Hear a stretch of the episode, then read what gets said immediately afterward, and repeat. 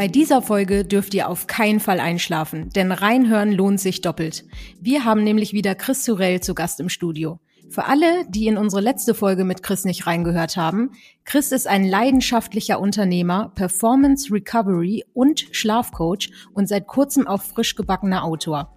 In seinem früheren Leben erfuhr er auf die harte Tour, wie es sich anfühlt, vor Erschöpfung zusammenzubrechen – Heute hilft er vielen Menschen, ihr Energielevel, ihre Leistungsfähigkeit und ihre Gesundheit zu verbessern.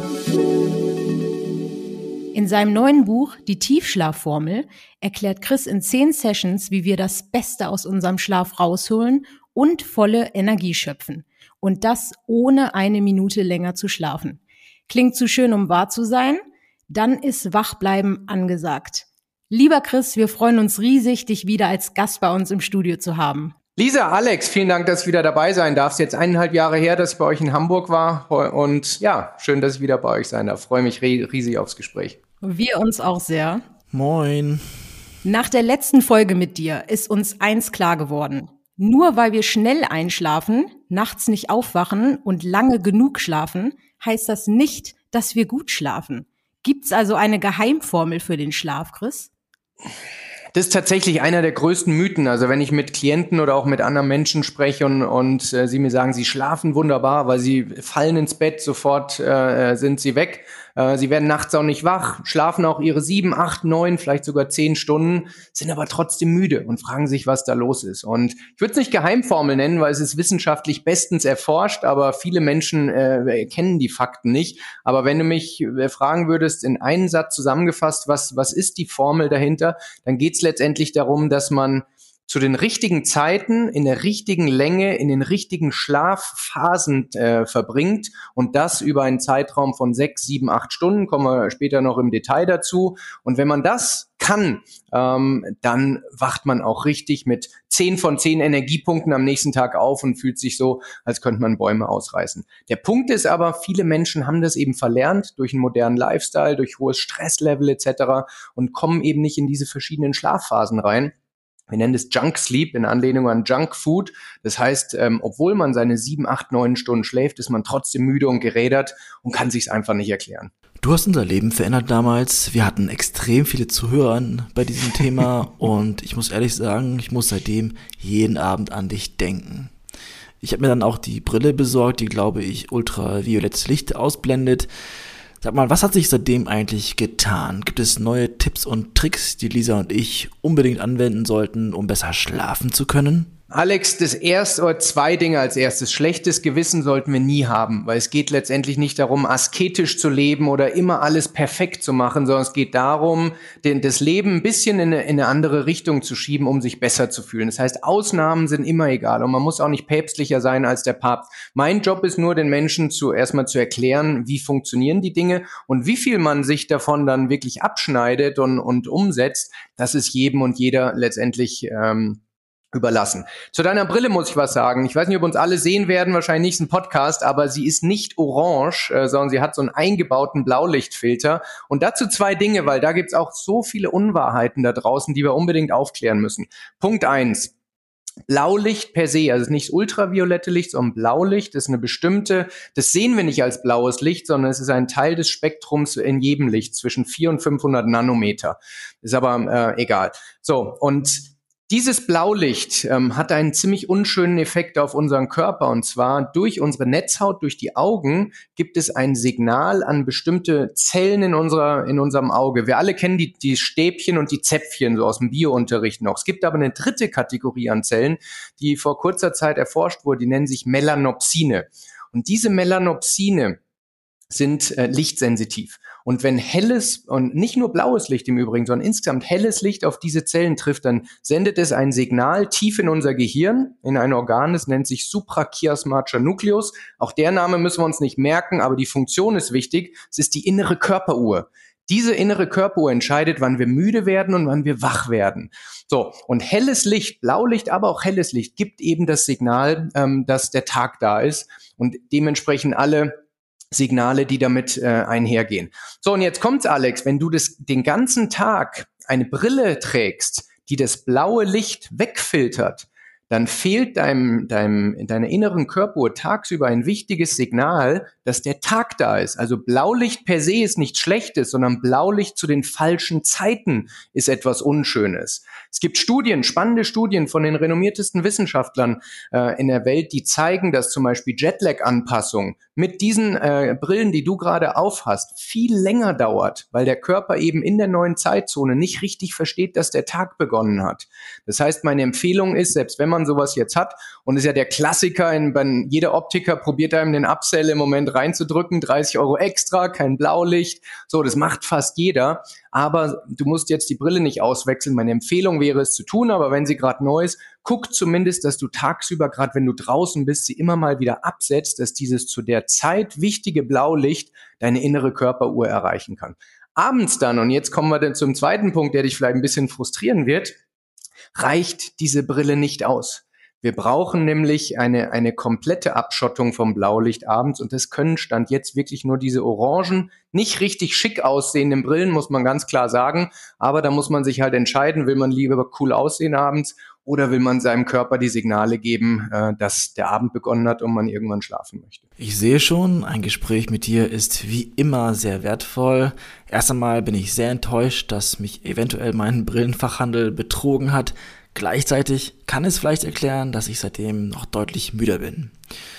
Ich möchte diese Session gerne wieder nutzen, um für mich persönlich was zu lernen. Seit einem Jahr ungefähr versuche ich früher aufzustehen, produktiver zu sein, bin aber stetig mhm. müde. Ich schlafe sogar sieben bis acht Stunden, aber ich merke am Abend, ich bin fix und foxy und dachte, es liegt an der Pandemie vielleicht, am Stress, keine Ahnung. Vielleicht liegt es aber auch einfach nur an meiner Brille. Also, ich kann es jetzt natürlich nicht auf einen Faktor äh, entsprechend jetzt, und dafür haben wir noch zu wenig gesprochen. Und die Punkte, die du ansprichst, zahlen wahrscheinlich alle ein Stück weit drauf ein. Kommen wir gleich auch im Detail noch zu, was Pandemie und Homeoffice und so mit unserem Schlaf und unserem Energielevel tagsüber auch macht. Hängt ja ganz eng zusammen. Wenn wir, wenn wir über Schlaf sprechen, sprechen wir automatisch auch, wie wir wach sind und wann wir unsere besten Phasen tagsüber haben, weil es äh, im Prinzip zwei Seiten der gleichen Münze sind. Aber es kann tatsächlich sein, dass an so einer kleinen Geschichte wirklich dein Energielevel hängt, weil der Punkt ist, das Schlafsystem ist immer nur so stark wie das schwächste Glied im System. Ich habe Klienten, die machen ganz viel richtig, die achten auf ihre Ernährung, bewegen sich auch und so. Und dann ist aber ein Tiefschlafkiller im System drin, der das ganze System limitiert. Stellt euch mal so ein Fass vor. Ein Fass hat immer nur so einen hohen Stand von Öl oder Wasser wie die, die kürzeste Daube. Das heißt, äh, die limitiert, wie hoch das Fass gehen kann. Und genauso ist es mit dem Schlaf. Das heißt, in deinem System, Alex, könnte es jetzt tatsächlich der Fall sein, dass du tagsüber zu wenig Signale deiner inneren Körperuhr gibst, dass der Tag da ist. Da zahlt die Brille drauf ein, da zahlt aber wahrscheinlich auch drauf ein, dass du jetzt in Homeoffice-Zeiten weniger Zeit draußen verbringst, weniger Sonnenlicht, weniger Lux-Zahlen in deine Netzhaut bekommst und dann abends vielleicht noch ein bisschen länger am am Laptop bist, ein bisschen länger E-Mails machst oder so. Und es führt dazu, und da bist du nicht der Einzige, sondern das sehen wir durchgehend, dass wir tagsüber zu wenig Licht kriegen, abends zu viel Licht und dann ist es so ein, so ein Mischzustand, wo der Körper einfach nicht mehr weiß, wie sieht's denn aus? Und da hängen alle Hormonproduktionen dran und die ganzen Prozesse, die an diesem Tag-Nacht-Zyklus hängen, die, äh, die vermischen sich sehr stark. Und das Ergebnis kann dann das sein, was du gerade schilderst. Tagsüber nie so richtig fit. Ähm, und abends äh, wird man dann auf einmal äh, ja mal wieder wach, so, so ein Second Wind irgendwie um 10, 11 Uhr oder sowas und braucht ewig zum Einschlafen. Das heißt, es entscheidet sich quasi schon am Tag, äh, wie ich abends schlafen werde? Absolut. Die meisten Menschen, wenn sie ein Schlafthema haben, fokussieren nur auf die ein, zwei Stunden vorm Schlafen gehen. Und ist auch richtig, da kann man viele Dinge gut oder auch nicht so gut machen, aber wesentliche Rahmenbedingungen werden schon direkt morgens nach dem Aufstehen und in den ersten Stunden gelegt. Also ein wichtiger Punkt ist, ähm, lass uns kurz über Cortisol sprechen. Cortisol ist das Stresshormon und die meisten Menschen denken, dass man das ähm, unbedingt vermeiden muss. Aber Cortisol hat eine ganz wichtige Funktion in unserer Diskussion, weil wir wollen schnell nach dem Wachwerden, dass unser Körper einen gut getimten, einen gesunden Anstieg von Cortisol, dem Stresshormon hat. Das führt dazu, dass unsere Herzrate steigt, dass der Muskeltonus steigt, dass wir insgesamt merken, der Tag beginnt.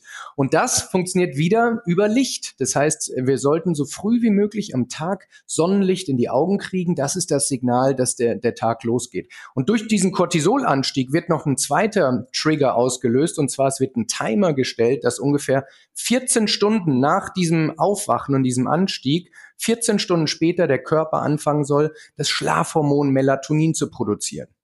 Das heißt, diese zwei Effekte werden morgens schon äh, ähm, entsprechend aufgesetzt. Und je konsistenter wir das tun, desto großartiger fühlen wir uns. Ich würde noch auf einen Punkt sehr gern eingehen wollen. Und zwar, du hast es schon anfangs gesagt, du warst das letzte Mal bei uns vor anderthalb Jahren. Ähm, ich will nicht sagen, es war eine ganz andere Welt, aber irgendwie äh, schon gefühlt. Und auch da war natürlich das Thema Schlaf äh, schon sehr wichtig. Auch da waren wir schon große Schlaffans und haben uns gern mit dir darüber unterhalten. Jetzt ist aber in den vergangenen Monaten einiges äh, an Stress dazugekommen bei uns allen.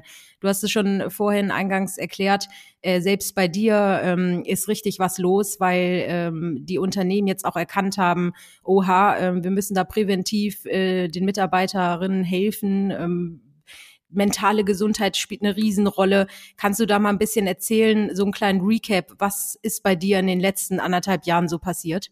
Sehr, sehr gerne.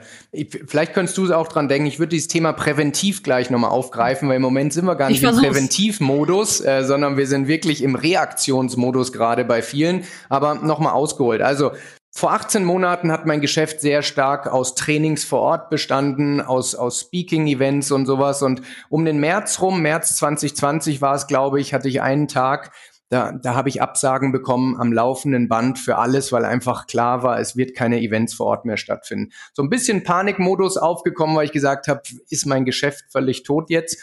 Und wir hatten aber schon vor der Pandemie auch sehr stark auf, auf digitale Lösungen gesetzt, digitale Coachings etc. Und dann hat sich sehr schnell äh, innerhalb von Tagen bis Wochen gezeigt, dass das Thema an sich eine viel stärkere Nachfrage erfährt, als es vorher der Fall war. Weil, äh, du hast angesprochen, höheres Stresslevel. Das ganze Arbeitsumfeld hat sich geändert, dass man auf einmal keine Grenzen mehr zwischen Privat und Business hat ich kenne wenige, die zu Hause einfach mal ein Zimmer rumstehen hatten, wo sie gesagt haben, im Zweifel könnten wir da ein Office einrichten, sondern das ähm, auch da kurz ein Ausweg oder ein Ausflug zum Schlaf. Unser, unser Gehirn arbeitet sehr assoziativ. Das heißt, man braucht andere Räume zum Arbeiten, zum Abschalten und solche Dinge. Jetzt kenne ich viele Klienten, vielleicht Unternehmensberaterinnen, Unternehmensberater, die haben in einer teuren Großstadt sich ein eineinhalb Zimmer Apartment oder sowas geholt, wohnen vielleicht sogar in der WG und sollen von da aus jetzt ihren Job machen. Das sind, äh, das sind Stresslevels, die, die sind extrem.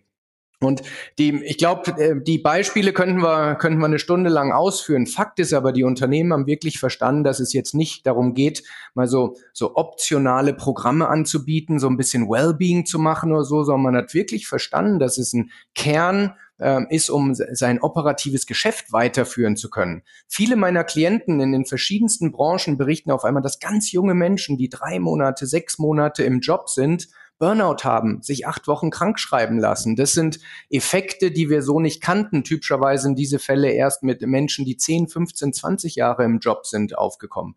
Das heißt, es hat wirklich jetzt eine, eine Dynamik erreicht ähm, und dementsprechend ähm, haben wir sehr schnell reagiert, ganz viele virtuelle Events über Zoom etc. gemacht und dieses Thema Digital-Coaching, dass, ähm, dass Mitarbeiterinnen und Mitarbeiter es auf ihrem Handy und auf ihrem Laptop entsprechend mein Coaching genießen können, ist extrem abgehoben. Dann auch immer abgemischt mit Live-Sessions, wo man dann noch Fragen stellen kann dazu und so. Und das ist eigentlich ein neues Learning and Development ähm, ähm, Setting geworden, wo die Akzeptanz vor zwei Jahren noch gar nicht so äh, gegeben war, ehrlich gesagt. Ich habe mit meinen Klienten immer schon gesprochen, es ist viel sinnvoller, die Menschen dauerhaft zu begleiten, als sie nur einen Tag mal an den Tegernsee zu fahren oder so und da mal acht Stunden äh, ein, ein Training zu machen.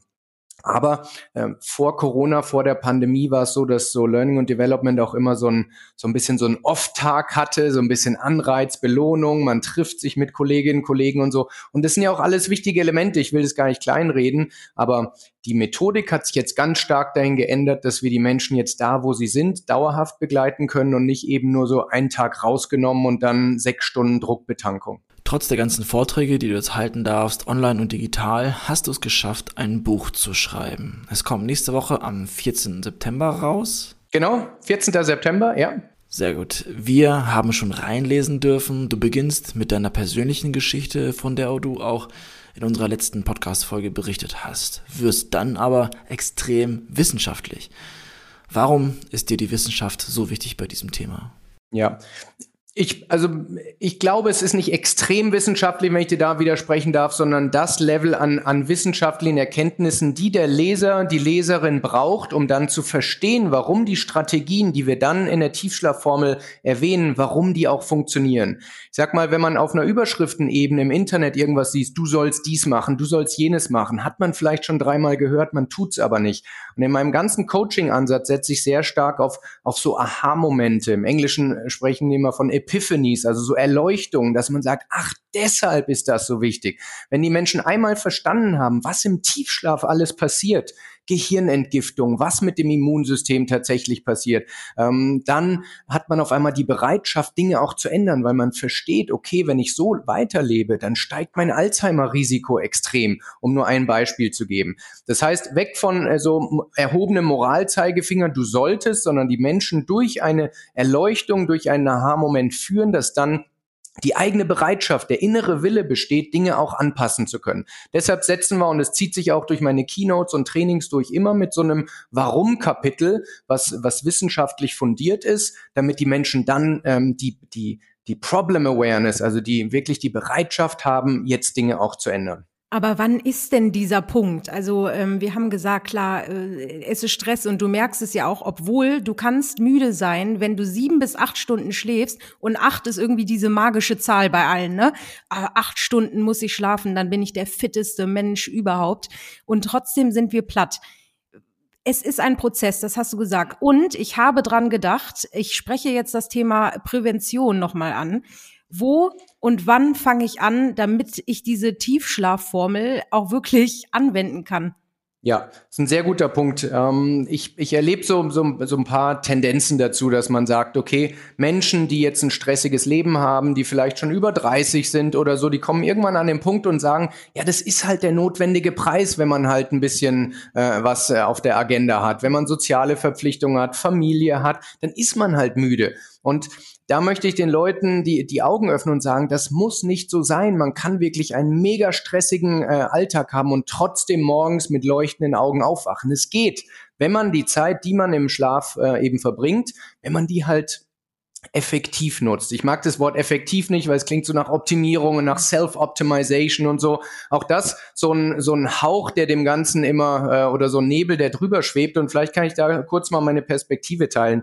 Wenn ich Klienten habe, die statt eineinhalb Stunden Tiefschlaf, was wir bräuchten, um wirklich top erholt zu sein, nur fünf Minuten haben. Und das können wir messen. Wir haben Tools, äh, die, die das zeigen. Dann reden wir nicht davon, dass man noch so die letzten Prozentpünktchen aus seinem Leben rausholt und irgendwie die, die Biohacker, äh, die sagen, ich will alles mit 100 Prozent machen, sondern reden wir davon, dass ein Mensch ähm, eine ganz wichtige Vitalfunktionalität einfach nicht passiert, die, die, Erholung. So, und da reden wir, wie gesagt, nicht von, von ein paar Prozent rausholen, sondern jemanden aus dem tiefroten Bereich zurück in die gelbe und vielleicht auch grüne Zone entsprechend zu bringen.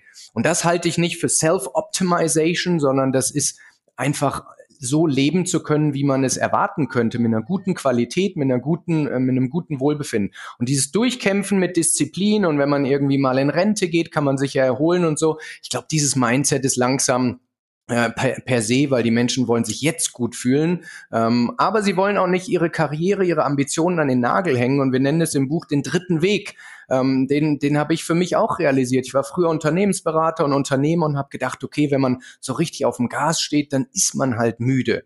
Ähm, und wenn man das nicht will, dann muss man halt so ein, ein Aussteigerleben führen, sage ich mal. Und es soll nicht despektierlich gemeint sein. Aber es gibt einen dritten Weg. Man kann beides haben. Man kann tagsüber sehr ambitioniert unterwegs sein. Und wenn man nachts genug Tiefschlaf kriegt, dann hat man trotzdem volle Energie und, und geht glücklich und zufrieden durchs Leben. Und Stichwort präventiv, äh, du hast es gesagt, im Moment sind wir eben in einer Phase, wo es gar nicht mehr Richtung Prävention geht, sondern viele Menschen fragen mich, wie kann ich es denn jetzt ganz konkret lösen? Und dafür haben wir auch das Buch geschrieben. Ich darf im Moment mit vielen Firmen, wie gesagt, arbeiten, aber nicht jeder hat den Luxus, dass sein Arbeitgeber bestimmte Trainings äh, anbietet, ob mit mir oder, oder vergleichbaren Programmen. Und jetzt mit dem Buch ist das Ziel, dass wir die Methodik, die wir jetzt über die letzten Jahre Tausenden von Menschen auf der Welt zugänglich machen konnten, auch in einem bezahlbaren äh, Format äh, wirklich zugänglich machen kann. Das ist unser Ziel, warum wir das Buch jetzt veröffentlicht haben. Ich würde gerne noch einmal mit dir über das Thema Deep Sleep, also Tiefschlaf, sprechen. Wir ja. reden hier von 90 Minuten. Du sagst, dass man auch in Multiples davon sprechen kann. Also 90 Minuten, drei Stunden, viereinhalb Stunden, sechs Stunden etc. Ist es denn besser, sechs Stunden zu schlafen statt 1,5? Anders formuliert, könntest du jetzt mit deiner extrem optimierten und damit auch effektiven Art und Weise lange mit eineinhalb Stunden Schlaf auskommen? Nein, eineinhalb ist viel zu wenig. Also der Punkt ist, der Tiefschlaf ist für die körperliche Erholung sehr, sehr relevant, aber die anderen Schlafphasen, und da reden wir von Leichtschlafphasen, auch von REM-Schlafphasen. REM steht für Rapid Eye Movement, REM. Das ist die Phase, in der wir träumen. Der Name kommt daher, wenn wir in dieser Phase sind, obwohl unsere Augenlider geschlossen sind, bewegen sich unsere Augäpfel ganz schnell. Daher der Name. Und auch die ist sehr relevant, weil da zum Beispiel die emotionale Regulation stattfindet. Das heißt, man kann es nicht äh, verdichten und sagen, wenn man die 90 Minuten Tiefschlaf pur bekäme, dass das alles ist, was der Schlaf zu bieten hat. Es ist deutlich komplexer. Äh, der P Punkt ist aber, wenn äh, Menschen äh, ihre sechs oder sieben oder acht Stunden haben und bei den zwei Minuten oder fünf Minuten Tiefschlaf sind, dann bringt es auch nichts, eine weitere Stunde zu schlafen. Äh, und das denken die Menschen. Sie sagen dann am Wochenende, okay, ich mache mal einen Mittagsschlaf oder ich schlafe noch länger. Sie sind aber dann genauso müde und dann sagen sie, okay, wenn das auch nichts bringt, dann kann ich auch vier oder fünf Stunden schlafen, dann habe ich mehr vom Leben, mehr Lebenszeit, ich kann mich mehr um meine To-Do-Liste kümmern und so geht die Abwärtsspirale immer tiefer runter. Und, und der Startpunkt um, um Kaffee trinken und äh, als, äh, abends am besten noch. Und ja. der Startpunkt, um aus, um aus dieser Spirale auszubrechen, ist erstmal Tiefschlaf optimieren. Du musst nicht mehr schlafen. Den Tiefschlafanteil während deines Schlafs optimieren und dann fant passieren fantastische Dinge mit dir. Und wie du die dann nutzt, manche zum Beispiel ist eine ganz typische Reise, die sagen, okay, Chris, fünf Stunden Schlaf, das ist die, das Limit, komm mir nicht mit mehr Schlaf, sondern sag, äh, sag mir, was ich tun kann. So, und wenn Menschen, die fünf Stunden schlafen, von zehn Minuten auf Tiefschlaf auf eine Dreiviertelstunde kommen, dann, dann wachen sie auf einmal mit einem anderen Energielevel auf. So, dann werden sie auf einmal kognitiv, also ähm, mental besser und schneller. Sie, sie werden produktiver tagsüber. Auf einmal haben sie eine halbe Stunde mehr Lebenszeit. Dann können sie sagen, das verbringe ich vielleicht mit Sport, vielleicht mir ein gesünderes Essen kreieren, vielleicht aber auch eine halbe Stunde früher ins Bett gehen. Auf einmal sind wir schon bei fünfeinhalb Stunden Schlaf.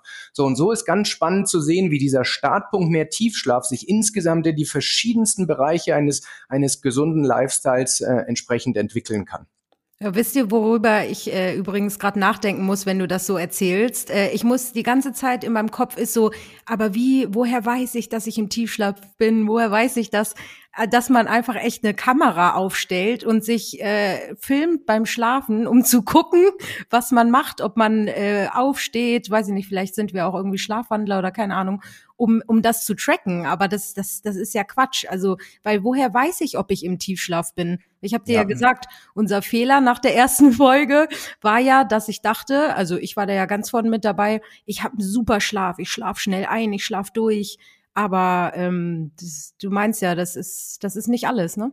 Ja, also es gibt verschiedenste Facetten ähm, und äh, ich sag mal, die, die, der Einstieg ist, dass man morgens, wenn man aufwacht, sich fragt, auf einer Skala von eins bis zehn, wie hoch ist mein Energielevel? So, und typischerweise nehmen wir die sieben raus aus der Skala, weil die meisten gehen immer auf die sieben. Das ist irgendwie nicht schlecht, aber auch nicht, nicht richtig gut. Also die sieben ist verboten, acht bis zehn oder eins bis sechs. Und wenn du auf eins bis sechs bist, dann ist die Chance relativ groß, dass in deinem Tiefschlaf opti also Optimierungspotenzial ist, also Verbesserungspotenzial. Wenn du konsistent bei einer sieben bis zehn bist und das nicht nur morgens, sondern wirklich auch kontinuierlich den Tag durch, Stichwort, was der Alex vorhin gesagt hat, dass es dann irgendwann auch abnimmt, ähm, das sind so die, der Startpunkt, wo man in sich reinhorchen kann. Und wenn man sagt, okay, das, das reicht mir nicht, ich will es genauer wissen, dann gibt's äh, gibt's auch coole Tracker mittlerweile im Markt, äh, wollen jetzt hier keine Produktwerbung machen, aber ich sag mal zwei Dinge, was unsere Erfahrung ist und auch wissenschaftlich belegt. Alles das, was aus der Fitness-Ecke kommt, ich sehe eine Uhr davon schon am Handgelenk äh, bei euch, die können das nicht so richtig gut, muss man ganz ehrlich sagen. Ich gebe euch einen Datensatz, dann wisst ihr, äh, was ich meine. Wir haben mal eine, einen Benchmark-Vergleich gemacht mit einem medizinischen Standardgerät, also Elektrokardiogramm mit dieser besagten Uhr die Wahrheit, des, äh, das medizinische Gerät hat 38 Minuten Tiefschlaf angezeigt und diese Uhr vier Stunden 31. Das heißt, wir reden hier nicht über 10, 15 Prozent Abweichung, sondern teilweise wirklich komplett falsche Daten. Weil man muss sagen, diese Schlafphasenerkennung ist, ist Champions League im Tracking-Bereich. Da geht es um die Algorithmen, um die Messtechnologien und so. Von daher, wenn ihr in die Richtung gehen wollt, guckt bitte, dass ihr ein Tool habt. Es gibt Ringe, es gibt auch ein paar Armbänder, die darauf spezialisiert sind ähm, und die haben typischerweise ganz gute Daten. Und wenn man es wirklich ernst meint, dann sollte man medizinisches, äh, idealerweise Goldstandardgerät nutzen. Die trägt man aber nicht täglich. Das sind so Dioden, die man sich anklebt. Da würde man mal 24 Stunden eine Messung machen, wenn man sagt, ich will es jetzt mal wissen. Und dann macht man ein paar Dinge anders vielleicht, wenn die Ergebnisse nicht so sind, wie man sich vorstellt. Dann wird man acht, zwölf oder ein paar Wochen später nochmal eine weitere Messung machen, um zu sehen, ob man sich verbessert hat. Aber wenn ihr mich fragt, ich bin großer Fan von diesen spezialisierten äh, Massengeräten, weil die geben einem so dieses tägliche Feedback, wie Dinge funktionieren. Äh, du hast im Vorgespräch, Lisa, über das Glas Rotwein gesprochen. Äh, nichts dagegen, äh, nichts dagegen äh, anzu, äh, äh, also nicht dagegen einzuwenden. Aber wenn man in seinen Daten sieht, dass dieses Glas Rotwein spät abends getrunken einem einfach mal 40, 50, 60 Minuten Tiefschlafminuten kostet, dann kennt man zumindest den Preis. Ein dann Glas. Kann man, dann kann man bewusst, es ist ein bisschen typabhängig, aber man sieht es wirklich sehr stark und nicht nur in den Tiefschlafminuten, auch in einer Kennzahl, die wir Herzratenvariabilität nennen. Das ist eigentlich so die wichtigste Kennzahl, die unseren Recovery, unseren Erholungsstatus insgesamt darstellt. Und die ist wirklich wahnsinnig sensitiv auf zum Beispiel Alkohol. So, und dann wissen wir aber, welchen Preis wir zahlen. Und dann können wir bewusst entscheiden, wann möchte ich das, wann sind mir diese Tiefschlafminuten nicht so wichtig. Bin ganz großer Fan von Ausnahmen machen, von Cheat Days. Aber ich würde, wenn jemand sagt, es ist meine tägliche 365 Tage im Jahr Routine, um runterzufahren, um überhaupt einschlafen zu können, dann würde ich sagen, da gibt es Alternativen, die weniger Nebenwirkungen haben. Und Dann, wo wir beim Thema Alkohol sind, noch ein Punkt, weil viele sagen, Alkohol ist doch cool, äh, komme ich schneller runter, kann abschalten, kann auch schneller einschlafen. Und es stimmt, Alkohol verkürzt die sogenannte Einschlaflatenz, also die Zeit, die wir brauchen, um einzuschlafen. Und deshalb nutzen es viele. Aber der Preis, den wir dafür zahlen, der ist eben sehr groß, wie gerade gesagt. Es kostet äh, Tiefschlafminuten und zerstört die gesamte Schlafarchitektur. Dann lieber ein Kamillentee, ne? Sagst du? Ja, also Kamillentee ist okay. Auch da jetzt wird's ein bisschen spezieller, wenn man sich einen halben Liter Kamillentee kurz vorm Schlafen äh, noch äh, äh, reinpfeift, dann wird es dazu führen, dass man drei, vier Stunden später auf Toilette muss. Äh, auch das nicht ideal. Auch da denken Menschen, ist halt so, meine Blase ist irgendwie zu, äh, zu schwach. Aber es muss nicht sein. Man kann steuern, wie spät man noch Flüssigkeiten zu sich nimmt. Äh, und wenn man das ein bisschen weiter äh, nach vorne in den Abend verschiebt, dann kann man wunderbar durchschlafen. Es gibt natürlich noch viele Tipps, die in deinem Buch drin sind. Ich erinnere mich auch noch an den Trick, dass man am Wochenende nicht ausschlafen sollte, um den Rhythmus beizubehalten. Mhm. Vielen Dank dafür. Du hast mir sehr viel Lebensqualität geschenkt. Ich nutze das morgens, um mein Buch zu lesen. Zum Abschluss aber nochmal zu deinem Buch zwei Punkte. Erstens, wer ist der Feind in meinem Bett? So heißt nämlich ein Kapitel in deinem Buch.